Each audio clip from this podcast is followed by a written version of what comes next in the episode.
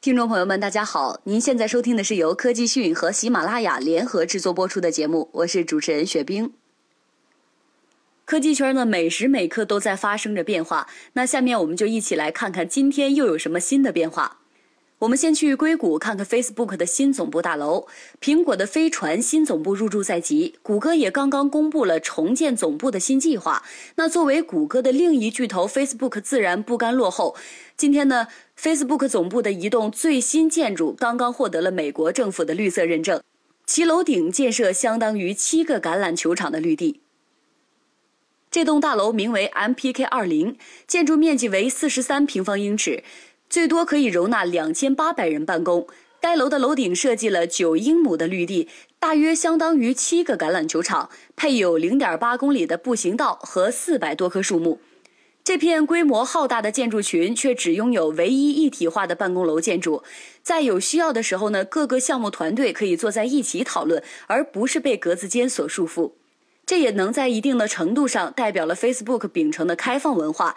另外，停车场设计呢，在地面建筑之下，不仅能够有效的降低城市热效应的影响，还能够让这种突兀生涩的建筑不影响 Facebook 新总部的整体美感。不过，国外的科技巨头呢，也不是总是天天开心的。最近呀，这苹果最近呀，这苹果是又摊上事儿了。在瑞典电信巨头爱立信对苹果提起专利侵权诉讼后。美国国际贸易委员会已决定对苹果非法使用爱立信 LTE 技术展开调查。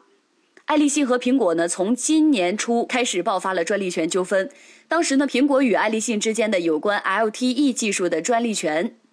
苹果与爱立信之间有关 LTE 技术的专利授权协议过期。苹果表示呢，在续约谈判中，爱立信的要价过高。而苹果今年一月呢，对爱立信又提起了诉讼，称这些专利对 LTE 技术并不是必要的。爱立信在两天后对苹果提起反诉，称苹果侵犯了该公司的专利权，而该公司的报价是公平、合理、无歧视的，符合行业标准类专利的要求。据爱立信称，已向美国国际贸易委员会和德克萨斯州地方法院提出总共九项针对苹果公司的专利诉讼。在美国，通过法庭进行专利权诉讼非常复杂，往往会持续多年的时间。到判决作出时呢，争议的产品往往已不再大规模的销售，因此呢，许多公司开始诉诸于 ITC。ITC 的行动速度呢，通常是非常快的。并且呢，有权禁止产品在美国的进口。这样的进口禁令将对产品的销售带来直接的影响，因此能够迫使被告方做出妥协。似乎苹果遇到的麻烦跟我们没有什么关系，好吧？那说点和我们生活有关联的。今天的苹果公司正式在华推出了 iPhone 和 iPad 以旧换新服务。苹果官方呢将这一服务称为重复使用及循环利用计划，内容是回收你的 iPhone 或 iPad，你还可以由此获得优惠来购买新机。据悉呢，苹果用户可以利用旧机型获得相应的优惠来购买新机。目前呢支持第六代和 Air 二之前的机型，并且需要呢是能够正常开机使用的大陆行货版本。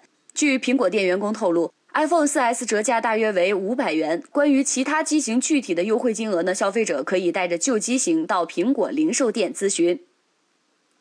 这一服务仅限线下实体店，线上并没有入口可以进行。早在2013年，苹果就已经在美国市场推出了 iPhone 以旧换新服务，并且除了实体店检测，还可以直接在线上进行换购。据了解，苹果还将在今年首度推出非 iPhone 手机也可以参加的以旧换新的活动。似乎今天科技圈没有什么好消息发生。刚刚宣布将以十五亿元的价格收购中关村在线的汇聪网总裁杨宁突然辞职。尽管杨宁确认与董事会之间并无意见分歧，但受其离职消息影响，汇聪网早盘大跌，报八点一二港元，下跌百分之十三点六二。而受互联网彩票领域的整体影响呢，五百彩票网的股价再度下跌百分之九点七六，至十点六三美元。自今年一月起，国家政府部门对于互联网彩票的整顿以来，五百彩票网暂停了多款彩票产品的销售。这些暂停产品的合计收入分别占公司二零一三年、二零一四年总收入的百分之十点六及百分之九点六。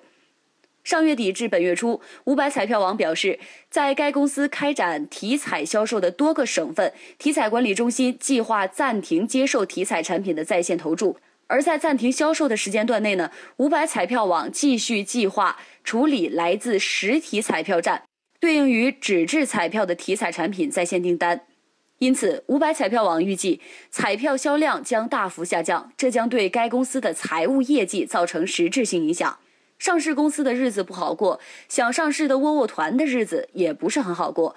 三月三十一号，窝窝团与股东约定的上市最后期限就要来临了，然而窝窝团方面却迟迟没有消息，一切都显得静悄悄，似乎没有什么要紧的发事，似乎并没有什么要紧的事情要发生。尽管更新招股书，将最低发行量从此前的三百六十三点六万股 ADS 调高至四百五十万股 ADS。并将最高融资额从此前的六千八百八十八万美元下调至五千九百三十三万美元。然而，对于外界关心的上市时间，窝窝团依然表示未确定。究竟是未确定，还是压根儿就没戏呢？如果说窝窝团只是前途未卜，那么下面这家公司，好吧，它已经散架了。曾经红极一时的快播，在去年被查后。深圳市场监管局向其开出了金额高达二点六零一四八亿元的罚单。那么这笔罚款快播交了吗？据悉，目前深圳市场监管局仍未收到快播的罚款，已要求强制执行快播上交二点六亿罚款。背着二点六亿的天价罚款，而包括的公司 CEO 王鑫在内的多名高管也因涉嫌传播淫秽物品牟利罪进去了。好的，今天的节目到这里就结束了，感谢您的收听，我们下期再会。